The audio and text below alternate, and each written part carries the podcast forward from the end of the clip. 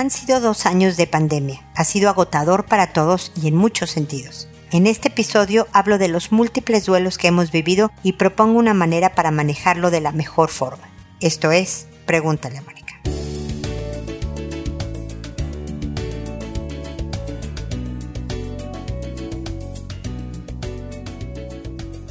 Bienvenidos amigos una vez más a Pregúntale a Mónica. Soy Mónica Bulnes de Lara, como siempre feliz de reencontrarnos nuevamente en este espacio porque el viernes pasado no publiqué episodio. Les pido una disculpa. Les cuento que se casó mi hija, que vino la familia, entonces entre la visita, la boda, el desorden que hay cuando pasan estas cosas que son como grandes y extraordinarias y muy felices, no me dio la vida para grabar el episodio, así que aquí estoy, de regreso, ya sin visitas, oficialmente con el nido vacíísimo, pero muy feliz por la etapa que están viviendo los hijos. Y en medio de todo esto, pues estamos en medio de una pandemia. Ya aburre el tema, ya estamos agotados. Yo no sé ustedes, pero la mascarilla yo ya no la aguanto. Yo feliz el día que la eliminen de nuestra existencia para siempre. Mis respetos para todo el personal del sector salud que usan mascarillas todo el tiempo. Los admiro ahora más que nunca, además de, ayudarnos a mantenernos sanos y salvarnos la vida en estos momentos complicados. Pero yo quiero hablar de cómo te sientes hoy, hoy que es febrero del 2022, dos años de pandemia. Tú puedes pensar, no, pero mira, yo donde yo vivo ya nos quitaron las mascarillas, cosa que me daría mucha envidia. O hay ya muy pocas restricciones, o está todo más tranquilo. Entonces yo creo que yo ya no estoy con el tema pandemia. Y la verdad tengo que decirte que tienes ciertos síntomas de la pandemia. Hay un agotamiento emocional y físico, hay menos paciencia, hay ciertos enojos que traemos que son inexplicables. Por ejemplo, en Chile ha habido muchos pleitos y discusiones en la calle entre la gente que va caminando o entre la gente que está manejando, como que pasa una persona y se, no se chocan de alguna manera, un golpecito leve y se vuelve un escándalo porque todos estamos como hipersensibles. La verdad es que hemos perdido mucho. Hay personas que lamentablemente han perdido familiares, cosa que es tristísima sea quien sea el familiar. Hay gente que perdió obviamente la salud porque les dio COVID,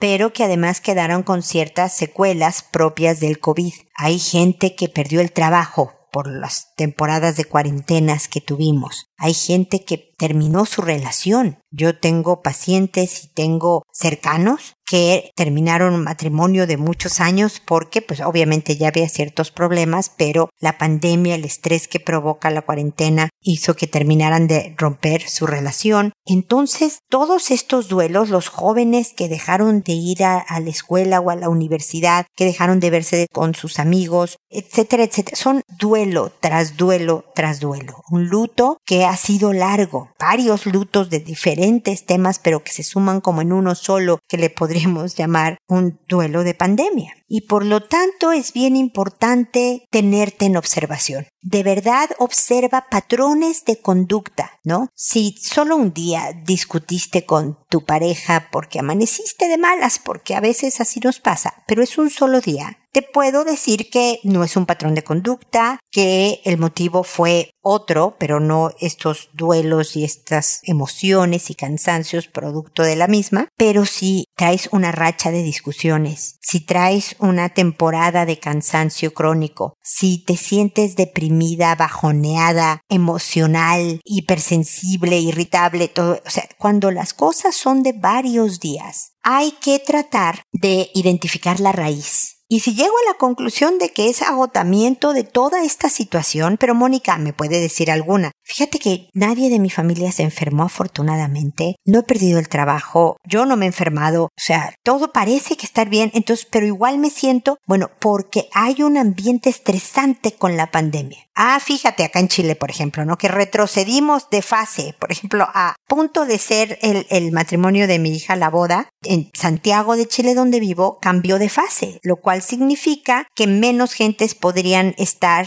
en la fiesta.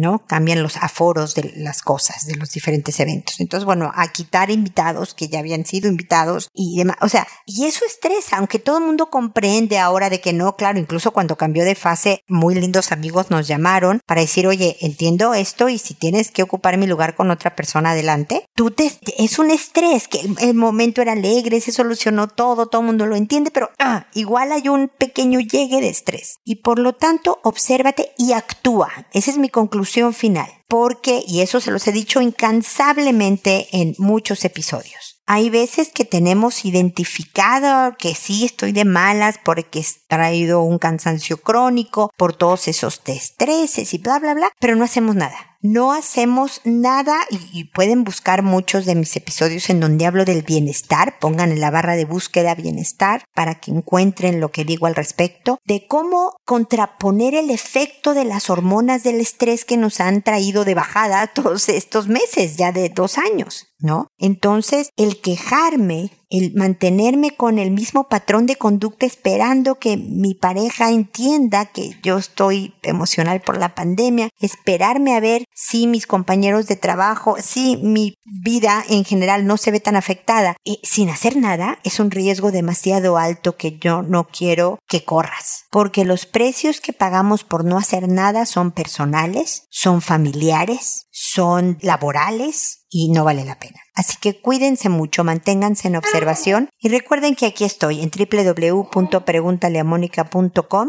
en el botón de envíame tu pregunta para las consultas que tengan sobre este tema y cualquier otro en las áreas de persona, pareja o familia. Y recuerden siempre seguirme en las redes sociales, Instagram, Facebook, etcétera.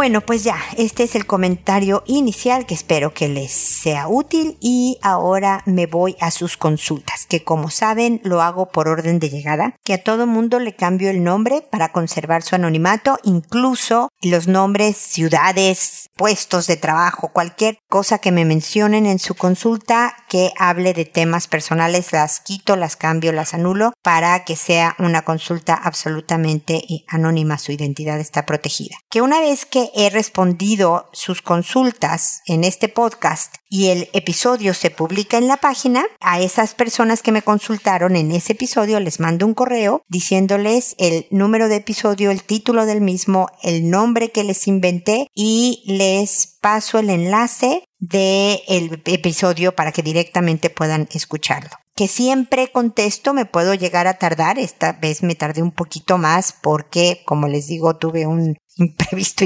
personal importante, pero siempre contesto, siempre les voy a responder, les agradezco su paciencia y su comprensión cuando pues me piden alguna respuesta, pero la van a recibir, eso es una garantía. Y lo hago por audio en este podcast y no por correo porque me escuchan más gentes de las que me escriben y así con las ideas, sugerencias, estrategias que aquí se proponen, una persona que no me escribió pero está pasando por algo similar puede aplicarlo en su propia vida si así lo decide. Bueno, el día de hoy empiezo con Felicia, que me dice, mis dos hijos son muy desobedientes. Les doy una orden y dicen que lo harán, pero no lo hacen. Les vuelvo a repetir y nada, hasta que grito, recién obedece. En el colegio el mayor es muy molestoso, distraído, charlatán, pero tiene buenas notas. El segundo es muy distraído, lento en todo, renegón. ¿Qué hago? Bueno, Felicia, lo primero que tienes que hacer es tenerme paciencia con el ruido de mis perritos en el fondo. De hecho, tuve que parar un poco el programa para esperar a que se calmaran los juegos porque se estaban intensificando y haciendo mucho ruido. Una disculpa, Felicia, por eso. A ver, yo creo que ya se hizo en tu familia un estilo, ¿no? Porque eso aprenden, aprendemos todos, ¿no? De que, ah, mira, mi mamá me dice una cosa y yo puedo esperar, me lo vuelve a decir, puedo esperar, pero ya que grita, más vale que la haga, porque entonces sí ya está enojada y voy a tener una consecuencia. Entonces, de alguna manera, Felicia, has entrenado lo voy a usar en estos términos, a tus hijos, a que es entonces cuando se sepa que estás hablando en serio, que más vale que obedezcan, porque si no va a haber problemas. Mi sugerencia es que un día cualquiera, en donde no les estás dando ninguna orden, donde no hay nada, les digas quiero hablar con ustedes, se sientan y les dicen, miren, yo creo que a ustedes no les gusta que le griten, porque es muy molesto que alguien te grite. A mí no me gusta gritar, porque me siento mal de hacerlo, me duele la garganta, es cansado, y todo esto no ayuda en nuestra relación. Ustedes creo que saben que todo lo que les pido es por el bien de la casa, pero también por el bien de ustedes. Por ejemplo, Juanito, no sé cómo se llaman tus hijos, ¿no? ¿Cómo crees que pedirte que saques la basura te ayude a ti como persona, ¿no? Es decir, no sé, si son hijos normales te van a decir, no sé, mamá. ¿no? Bueno, yo creo que te ayuda a hacerte un adulto, un futuro adulto responsable, por ejemplo, de hacerte cargo de ciertas cosas. Además de que somos un equipo en la casa y bla, bla, bla. Pero bueno, yo lo que les quería decir es que ya no voy a gritar. Cuando yo les pida algo que van a ser pocas cosas, y por favor Felicia que sean pocas cosas, pero que quiero que se hagan, les voy a dar un plazo de tiempo para hacerlos. Juanito, quiero que tiendas tu cama. Y la cama tiene que estar tendida antes de las 10 de la mañana, por decirte un ejemplo, Felicia. Yo a las 10 de la mañana voy a ir a tu cuarto. Si no está tendida, no la voy a atender yo. No te voy a gritar que la tiendas. Este también es un ejercicio para ti, Felicia. Pero estas van a ser las consecuencias. No sé, les puedes decir no tienes no puedes jugar videojuegos, no puedes invitar a un amigo el viernes, tú sabes lo que le, los privilegios, porque pues tener videojuegos e invitar amigos son privilegios de los que gozan los hijos y de los que hemos gozado nosotros. Entonces le puedes decir, esto va a pasar si no tiendes la cama a las 10 como te pido. Y aunque en ese momento yo te diga, oye Juanito, veo que decidiste que no invitas amigos este viernes porque la cama está tendida y tú vienes y la atiendes, me va a parecer muy bien, hijo, pero, o bueno, esa parte no se la digas mejor, porque entonces vas a ver que puede quedarse sin tender la cama. Lo que va a hacer es tenderla rapidísimo y decirte, no mamá, si puedo invitar amigos porque el viernes porque ya tendí mi cama. Y tú le vas a decir, qué bueno que la atendiste, te lo agradezco mucho, pero igual no vienen, se las cumples. Felicia. Pero tiene que ser cosas que verdaderamente lamentan perder. El día que mi hijo llegó y me dijo, mamá, ¿cuántos días me vas a castigar el Nintendo? Yo supe que ese castigo o consecuencia le llaman para que no suene tan fuerte lo de darle castigos a los hijos. Esa consecuencia por sus decisiones ya no funcionaba porque el niño con toda tranquilidad me decía, bueno, pues quítame el Nintendo por tres días. Ya, me resigno, pero no voy a hacer lo que me estás pidiendo. ¿Me explico? Entonces tienes que ser creativa, flexible y todo se lo dices con muchísimo cariño. Tiene que venir con cariñosa firmeza. Es que Juanito y Carlitos, no sé cómo se llaman tus hijos, esto lo hago porque los quiero, pero lo voy a mantener. Así que, mira, estas son las cinco cosas que son su responsabilidad que quiero que hagan. Y así, en poquito. Ahora, por otro lado, porque me describes cómo es tu hijo de molestoso, distraído, charlatán, pero con buenas notas, y el otro es distraído, pero lento en todo y renega. Parte es aprender a aceptar las características de un hijo. La distracción, que es muy molesta y desesperante en los hijos, también te lo digo porque pues, yo tengo un par de esos, tiene que ver también con la creatividad. La distracción habla de una, entre más distraído, más creativo, ¿no? Entonces, tiene también sus costos. Se le pueden olvidar cosas, se pueden perder cosas, etc. Entonces, dale herramientas. Oye, hijo, fíjate que yo las rach, yo soy muy distraída, entonces para mí era fácil decirles, como yo soy como tú, yo hago esto para que no se me olvide. Y es hasta la fecha, Felicia. Yo tengo una lista de recordatorios en mi celular que te daría risa. Pero de esa manera me aseguro que las cosas que no quiero que se me olviden, no se me olviden. Hay veces que ya sabes, cambiarte la pulsera de helado, ¿no? El anillo, el reloj, el X o Z, o sea, darles herramientas para lograr que reduzcan su grado de distracción, que manejen su grado de distracción de mejor forma, ¿no? Y que uno sí es lento, ese es el estilo que tiene. Y hay que darle su tiempo por desesperante que sea feliz. Y entonces es una combinación de estrategia con aceptación, con trabajo de ambas partes, de tus hijos y de ti. Va a tomar tiempo cambiar un estilo de manejarse en la familia, cambiar una dinámica familiar, toma tiempo. Llevan X número de años comportándose de una manera y ahora todos van a aprender otro estilo pero cuando se hace con cariñosa firmeza, es decir, lleno de amor, pero clara en los puntos que quieres y las consecuencias que van a tener, se va logrando el cambio poco a poco. Cuéntame qué opinas, cuéntame cómo te va, cuéntame tus frustraciones, lo que sí funciona y lo que no, para ayudarte a de verdad empezar a seguir formando estos muchachos, que tú lo que necesitas es hacerlos adultos de bien, íntegros y listos para hacerse una buena vida, mientras suceden todos estos cambios, Felicia. Así que feliz, te acompaño en todo este proceso. ¿Ok? Seguimos en contacto.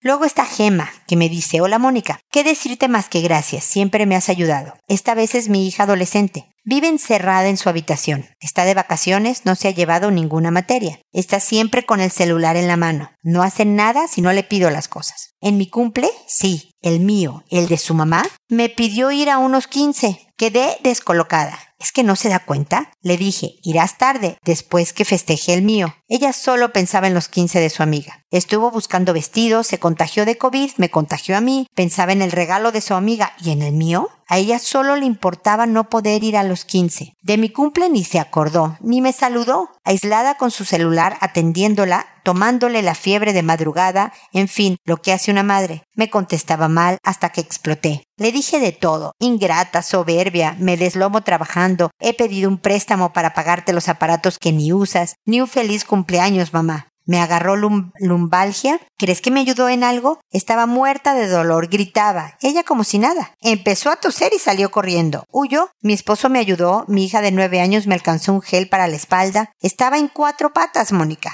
Al otro día, cuando pude levantarme, le dije de todo. ¿Así es como asistes a tu madre? Dijo que no me saludó porque ella estaba enojada. ¿Y eso qué? Mándame un texto, aunque sea. Te la pasas con el celular 24 horas. No me ayudó porque se asustó. Le saqué el celular. Obviamente seguimos transitando el COVID, gracias a Dios sin complicaciones. La lumbalgia ahí va con inyecciones. A ella no le hablo. No puede ser que le importe más unos 15 que su madre. Que no me ayude ni si me enfermo, Mónica. Jamás pensé que mi hija podría lastimarme así. La adoro. No consigo ponerme en su lugar para entenderla. Mónica, por favor, dime tú, ¿qué tiene dentro de su cabeza porque yo no la eduqué así? No le entiendo. Me ha contado su primera vez, le compro sus anticonceptivos, me ha pedido ropa interior, hemos charlado mucho sobre sexualidad, me ha contado quién y cuándo le han ofrecido droga, y charlamos sobre eso. Hemos hablado de todo sin tapujo. ¿Y ahora pasa por arriba de mi cumpleaños, número 51, por uno de 15? Para colmo, no pude festejarlo entre el COVID que tengo y la lumbalgia. No pude hacer nada. Le dije a mi esposo que estaba harta, que hable con ella sobre el abuso que sufrió con su tío porque desde ese momento todo cambió. Ella perdió a su abuela, a sus tíos y a sus primas por este tema porque nadie le creyó, pero yo sí la llevé a un psicólogo que luego no quiso ir más. Jamás volvimos a visitar esta familia para preservarla, pero mi esposo visita a su madre. Pues ¿dónde está la empatía de mi hija? Su ayuda al prójimo, su solidaridad con quien sufre, por favor. ¿Qué pasó con mi hija? Le he dado y sigo dando claros ejemplos de ayuda a quien lo necesita. Jamás me vio tan enojada y no sabe qué hacer. El celular ni me lo pide. Estoy enfurecida, triste y decepcionada. Ahora siento rechazo por ella. Qué triste, Mónica. Ay, mi querida Gema, yo espero que ya para ahora, que han pasado algunos días, estés mucho mejor de la lumbalgia, porque tengo entendido que es muy dolorosa. Una de mis, una de mis hijas, la única hija que tengo, la sufre. Mi marido también a veces, yo no tanto pero se ve que nunca tan duro como te dio a ti, así que por favor cuídate y espero que sigas mejor. Mala onda lo del COVID porque eso también te da como un batazo en la cabeza. Lamento mucho que se te hayan juntado esas dos cosas porque todo eso incrementa el estado en el que te sientes ahorita con respecto a tu hija. Tienes razón en estar triste y enojada porque pareciera que no le importó tu cumpleaños creo que no te va a gustar lo que te voy a decir ahora, pero te voy a decir que tu hija es una adolescente normal de 15.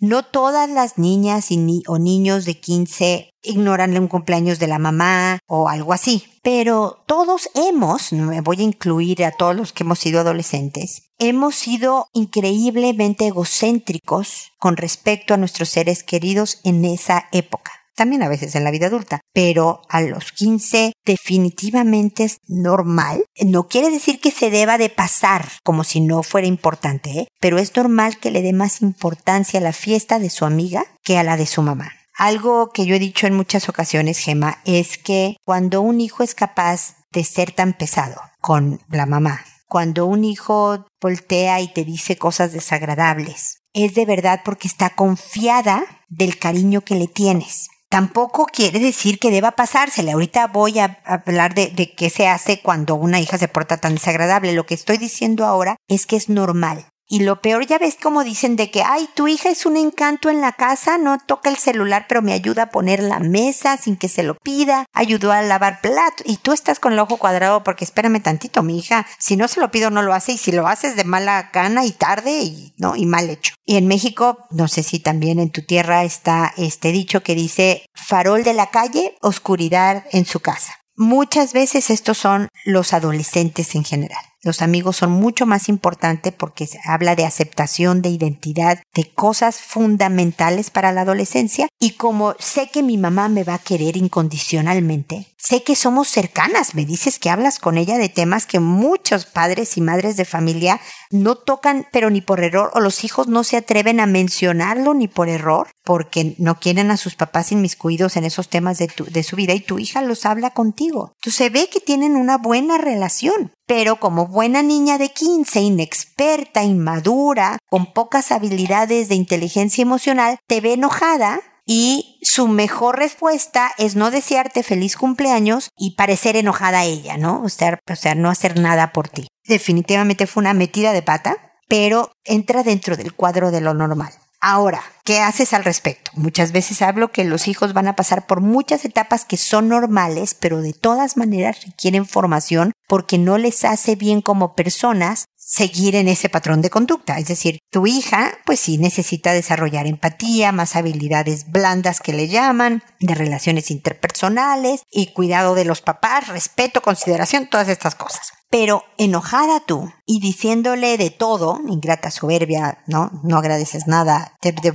no abre caminos de comunicación. Creo que no tengo mucho que decirte de comunicación porque hablas mucho con tu hija, pero te sentías pésimo. Tenías COVID, tenías una lumbán, ay, bueno, tenías el lumbago amolado, estoy diciendo en mexicano, que la asustó al verte gritar, la otra funcionó mejor, tu otra hija más chica, lo que tú quieras, pero te sentías fatal y además era tu cumpleaños y todo lo que querías era festejo y apapacho. Lógicamente yo hubiera querido exactamente lo mismo. Entonces nada más desahogaste toda esa carga que traías en una quinceañera egocéntrica pasando por un momento muy, muy adolescente. ¿No? De, de totalmente falta de contacto con lo que estaba sucediendo a su alrededor, de detectar por lo que estabas pasando tú. Entonces, nada más, ahora que ya pasó todo, ya pasó tu cumpleaños, me imagino que ya pasaron los 15, no, pues sí, porque era el mismo día, ya espero que te sientas mejor y todo eso, hablen de esto, pero sin calificaciones personales o descalificaciones personales. Habla y dile, mira, yo me sentía así, y yo, la verdad es que esperaba de ti estas cosas. A lo mejor debí de pedir cosas como apapacho,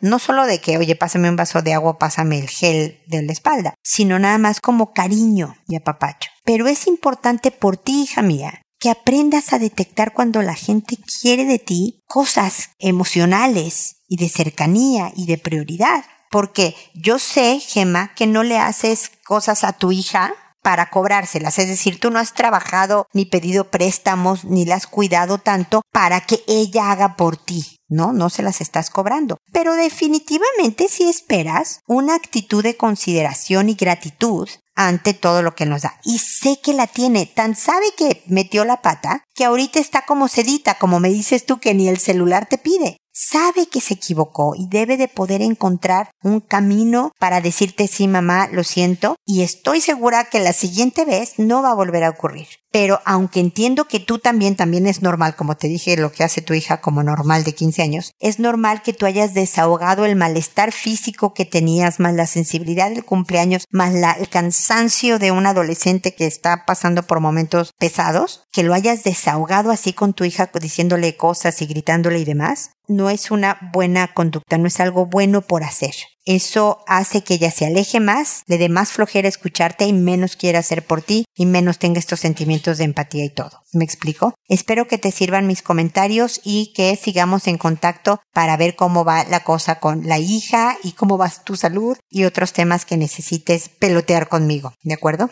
Elia, por otro lado, me dice, hola Mónica, con el gusto de saludarla y deseando que esté súper bien, le comento que sigo escuchándola con atención y entusiasmo. Me ha ayudado mucho. Gracias e infinitas bendiciones, Mónica. No sé qué hacer, por favor oriénteme. Mi hija de 19 años cursa el segundo año de leyes, pero desde que tenía 15 años quería un intercambio escolar de seis meses a otro país. Me negué, pues no comparto que los menores salgan de casa en esas circunstancias. Le prometí a su mayoría de edad podría ser, dependiendo de su madurez, pero no hay plazo que no llegue ni plazo que no se cumpla. Ahora es muy responsable en sus estudios, madura y buena hija. Claro, con cierta resistencia a algunas reglas, pero todo propio de su edad también un poco dependiente en su atención de servicios domésticos, ya que yo le atiendo en lo esencial. Ahora me ha pedido insistentemente que le permita continuar sus estudios de licenciatura en otra ciudad, aseverando mayores oportunidades para empezar prácticas cuando donde vivimos también puede tenerlas en la misma fuente laboral que pretende. Advierto que parte de lo que quiere es independizarse. Pero Mónica, tengo mucho miedo. Primero porque iría a vivir sola, a una ciudad grande, donde no conocemos a nadie. Tampoco desea compartir vivienda con alguien, Rumi, ni vivir con alguien, alguna familia de las que reciben estudiantes. Me preocupa que se presente alguna enfermedad o urgencia y la distancia no me favorece para apoyarla, además de la inseguridad que existe, que no conoce la ciudad y el hecho mismo de vivir sola. En segundo lugar, lo económico, dado que de apoyarla en esas condiciones me limitaría en gran medida con mis otras hijas y en lo particular me generaría posponer un proyecto de construcción que es mi ilusión, aunque reconozco que me preocupa más lo primero. Mónica, por favor, oriénteme. No quiero cortarle a mi hija las alas ni limitarla en posibles oportunidades, ni desprenderla de sus sueños, pero pienso que es pronto para que vuele. Quiero disfrutarla más como hija y que sus hermanas también la tengan más. De hecho, me lo han pedido. Creo que si se va, no volverá a incorporarse al hogar. Si le niego el apoyo, no podrá irse. Su papá no la apoyaría, pero no quiero negárselo por miedo o codependencia de mi parte. Mi exmarido no opina, parece no querer involucrarse. Su relación es muy escasa, casi nula, porque él así lo ha decidido. Por favor, ayuda. Una vez que me conteste, pretendo dar a conocer a mi hija su opinión. Pues yo creo, Elia, que le puedes poner a oír este audio porque pues ni tú te llamas Elia y no hemos mencionado el nombre de la hija y por lo tanto nadie va a saber de quién estamos hablando.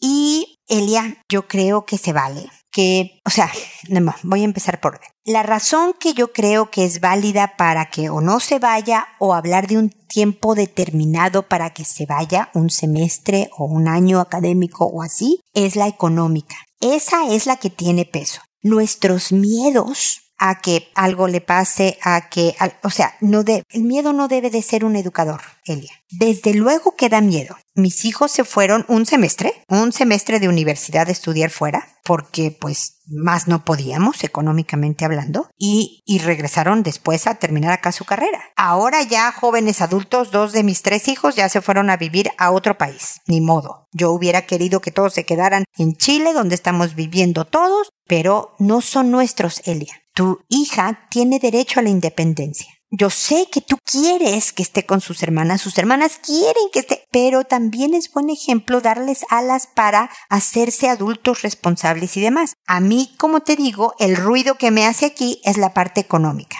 porque no creo tampoco que sea bueno que tus otras hijas sufran limitaciones por hacerle a la niña cumplirle un sueño que económicamente no puedo. No es porque no quiera hija, es que no me alcanza. Entonces a lo mejor pueden hacer un ni tú ni yo, hija mía. Te vas pero un tiempo limitado. O te vas con una familia o con una compañera de cuarto que haya entrevistas que no, te vas. O solo un semestre porque no me alcanza para más. O un año, lo que tú dispongas, Elia. O puedes quedarte más tiempo si tú trabajas medio tiempo pero que tus calificaciones no sufran. Y si sufren, te regresa. O sea, haces una especie de contrato previo con ella, ¿me explico? Porque le explicas la razón concreta de la economía. Esa es fundamental para la familia. Y no solo se trata de ella. Entiendo tus miedos. Te lo digo porque se fueron mis hijos y estaban lejísimos, no era otra ciudad dentro de este país, no era una ciudad de Chile, se fueron a otro país. Y como Chile está lejos de todos los países que no fuera Perú y Argentina,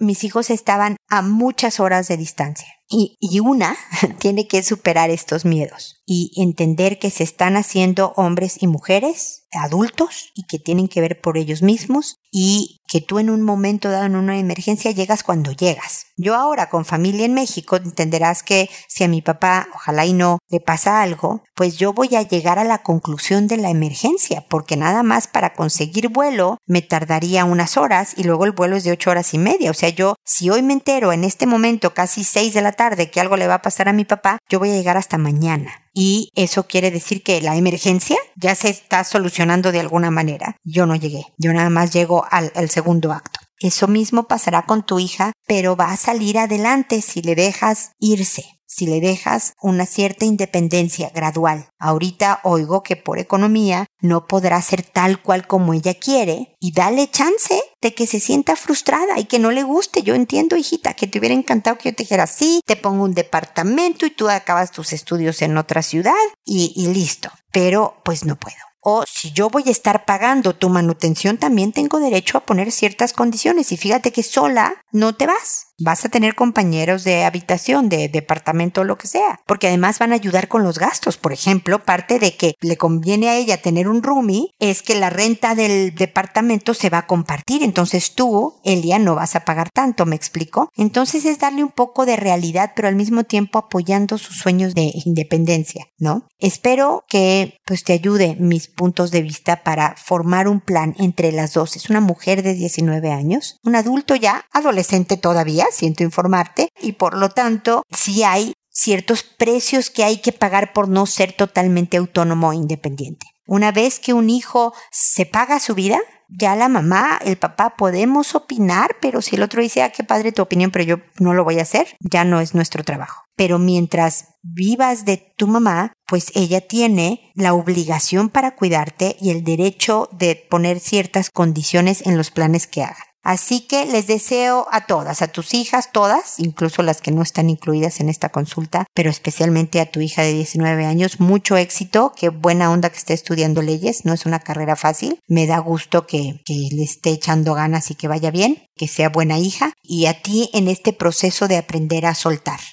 de aprender a dejar ir a los hijos a donde el destino ellos decidan que los lleve. De verdad creo que es lo mejor para, para todos, especialmente para ellos que, como te digo, no son nuestros. Espero que de todas maneras sigamos en contacto y espero amigos que nos volvamos a encontrar en un episodio más de Pregúntale a Mónica y recuerda, decide siempre ser amable. Hasta pronto.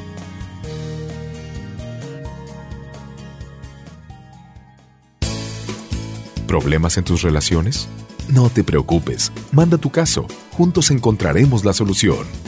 www.preguntaleamónica.com Recuerda que tu familia es lo más importante.